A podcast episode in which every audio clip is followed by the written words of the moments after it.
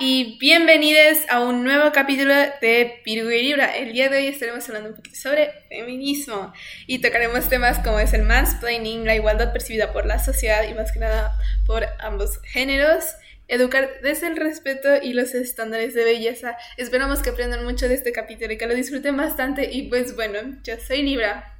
Yo soy Virgo. Empezamos.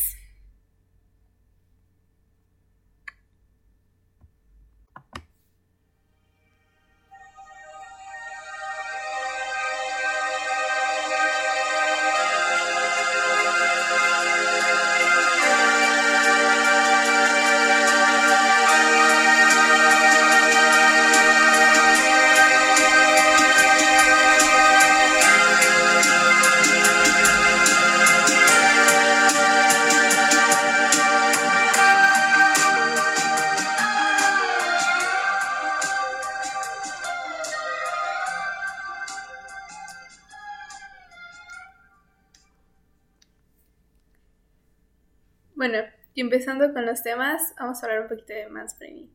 ¿Qué puedes decir acerca del mansplaining? Pues la definición de mansplaining es explicar sin tener en cuenta el hecho que la persona que está recibiendo la explicación sabe más sobre el tema que la persona que lo está explicando, validando falacias de autoridad.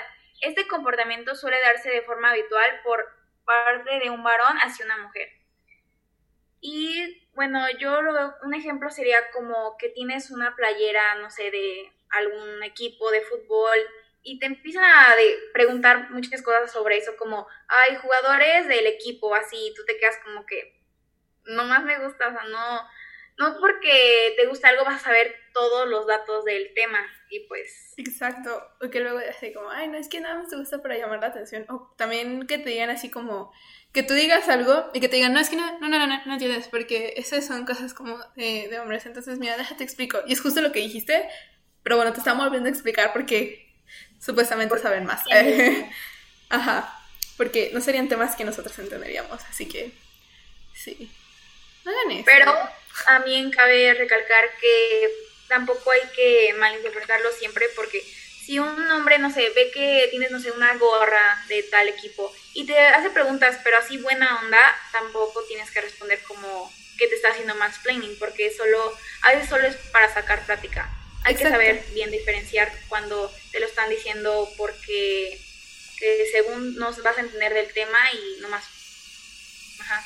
Sí, entonces como, sí, sí, sí, sí te entiendo, como identificar la situación, o sea, como diferenciar a cuando sí está malintencionado y sí es mansplaining, a cuando simplemente es un tema de plática. Ya, pues si no sabes, no tengas miedo de decir, ay, la verdad, pues sí, nada más me gusta la blusa y puedes usar la blusa o la gorra o lo que quieras sin que te guste el equipo, la banda, lo que sea, o sea.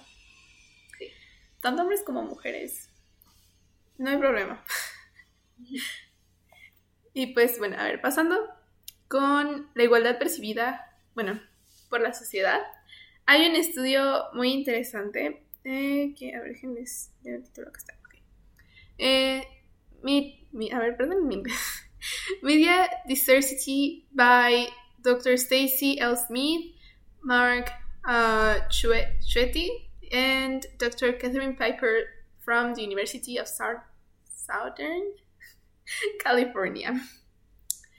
Uh, bueno, este es un estudio que habla sobre cómo a veces los hombres perciben, o sea, imaginémonos que hay un grupo de mujeres y hombres, ¿ok? Entonces, si el grupo es 50-50, o sea, 50% hombres, 50% mujeres, los hombres tienden, la mayoría, a percibir esto como un favoritismo hacia las mujeres, a pesar de que el grupo está conformado por una cantidad igual tanto de hombres como de mujeres, llegando a ser lo que eh, ven como igualdad o equidad entre ambos géneros, eh, lo que viene siendo, por ejemplo, que sean como ocho hombres y una mujer, eso lo ven como eh, desigualdad, siendo que en realidad, pues, no, o sea, la igualdad sería que fueran 50 y 50, pero esto ya lo ven como un, una opresión inversa. o, por ejemplo, poniendo... bueno, es que se descubrí por un video. Eh, vamos a ver si les podemos poner los links a algunos videos que también estarían muy interesantes que se dieran la oportunidad de ver, porque de aquí sacamos la mayoría de nuestra información y además, pues son muy interesantes y algunos son graciosos, entonces se la pueden pasar bien. Pero entre el video te ponía el ejemplo de, o sea, eh, independientemente de tu género, digamos eh, que eres mujer, independientemente de tu orientación y tu género, y te casas con un hombre entonces deciden que para ser iguales eh, se, quedan los dos con sus apellidos, pero que y que para lanzar, ah, y que para cuando tengan hijos y quieran ponerles apellidos sacan una moneda y entonces digan como, ok, lo que salga de la moneda, un lado va a ser tu apellido y el otro va a ser mi apellido. Eso lo vería la sociedad como algo completamente loco. Eso sería como, no, es que este es favoritismo hacia eh, las mujeres, esto debería ser al revés, o sea, todos con el apellido. son ejemplos que el estudio parece bastante ridículo, pero bueno, es que es la triste realidad. Entonces, pues sí. Chequen también el estudio. Y el video que les vamos a poner ahí en, el link, bueno, en la descripción del podcast. Sí, ahí se los dejamos para que, no sé. Se la pasen bien ahí. Viendo TikToks. Este. Y bueno, a ver, educar desde el respeto. Ok, es muy común que, por ejemplo, si llegas como a salir o algo, normalmente te pueden llegar así como, o sea, si tú eres mujer, claro, eh, como ten cuidado con los hombres, ten cuidado con que no te, o sea, no sé, te vayas a poner borracho, no te vayas a regresar sola, no estés sola de noche, fíjate con quién te juntas. Y eso es como, ok, sí hay que tener precaución, pero tampoco educar desde el miedo. Porque también eso puede a la larga ocasionar situaciones malas.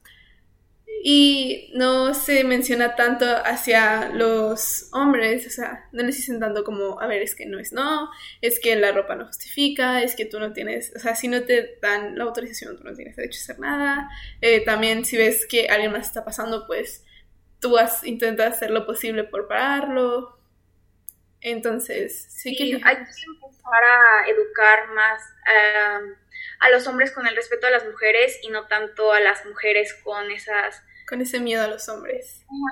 con esas típicas frases de tienes que tener siempre cuidado con pues, lo que... No te vayas tan descubierta, no te vayas sola, no te vayas a poner borracha. Digo, bueno, aquí en este caso, pero...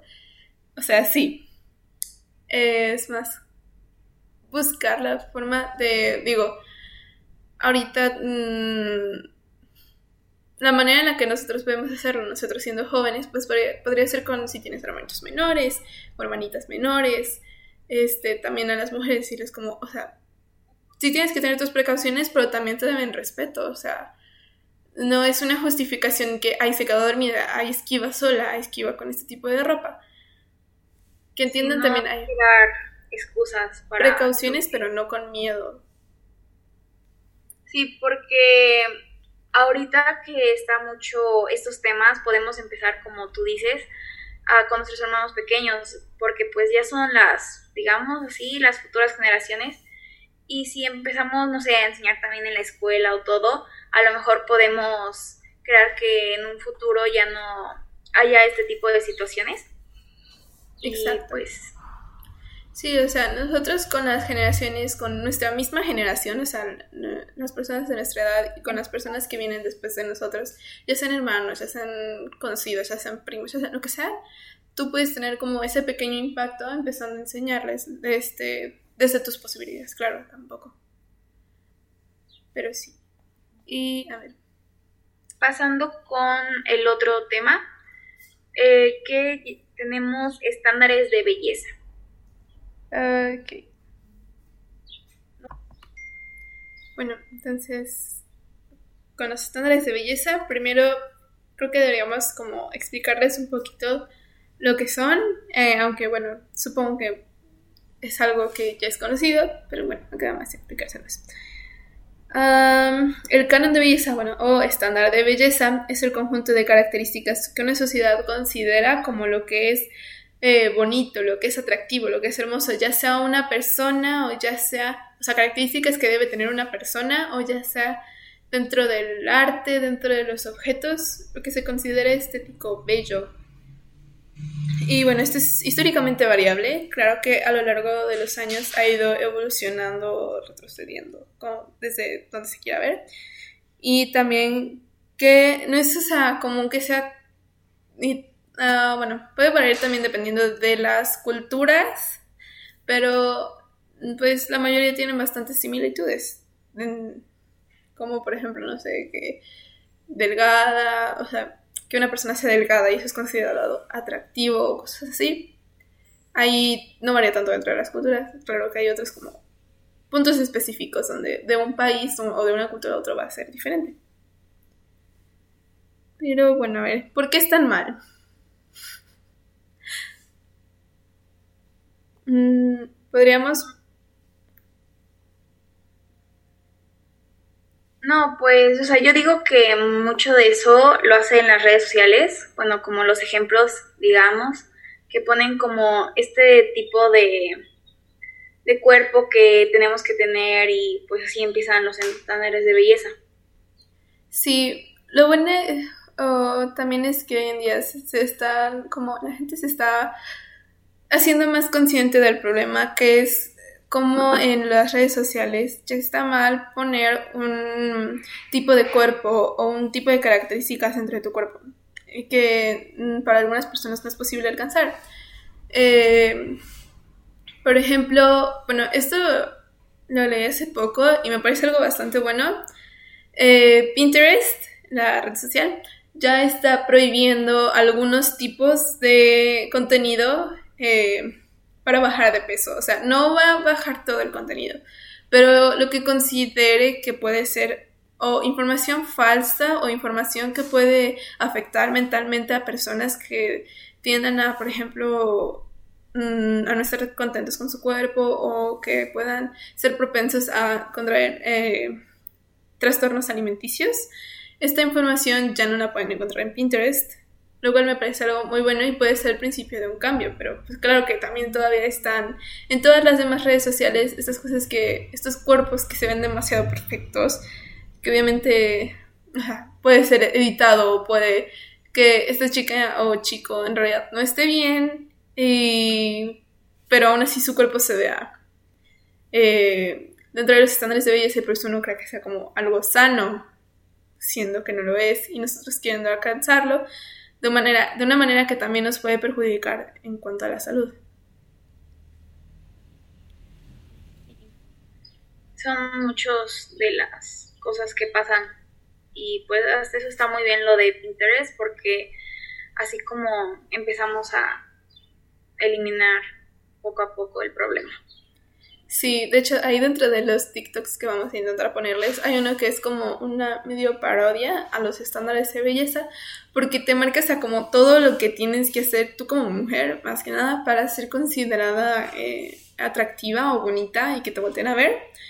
Eh, y o sea, te pone como, ok, eh, si no lo tienes naturalmente, pues de modo te tienes que operar o tienes que hacer muchas dietas o tienes que estar haciendo ejercicio o cosas así, o sea, dependiendo de como de lo que eh, de la característica, o sea, no sé, no tener arrugas. Ay, pues opérate para ya no tener arrugas. O, ay, es que, eh, no sé, tengo rollitos, entonces, ay, como, no, pues opérate para que, tengas un abdomen plano, o si no, haz dieta, o si no, este, mucho ejercicio, porque como mínimo tienes que tener la línea del abdomen marcada, entonces, si no, pues estás mal. Y pues, la verdad sí es algo muy mal. Y, y pues bueno, así que vamos a dejar el capítulo de hoy. Esperamos que lo hayan disfrutado bastante y que ya sean chicos o chicas o chiques o lo sean, eh, hayan aprendido un poquito, aunque sea, y que bueno, al mismo tiempo se hayan divertido. Y no olviden a checar los TikToks que les dejamos porque se lo van a pasar bien y al mismo tiempo van a aprender como con este capítulo. Entonces, pues bueno, yo soy Libra. Y yo soy Virgo. Adiós.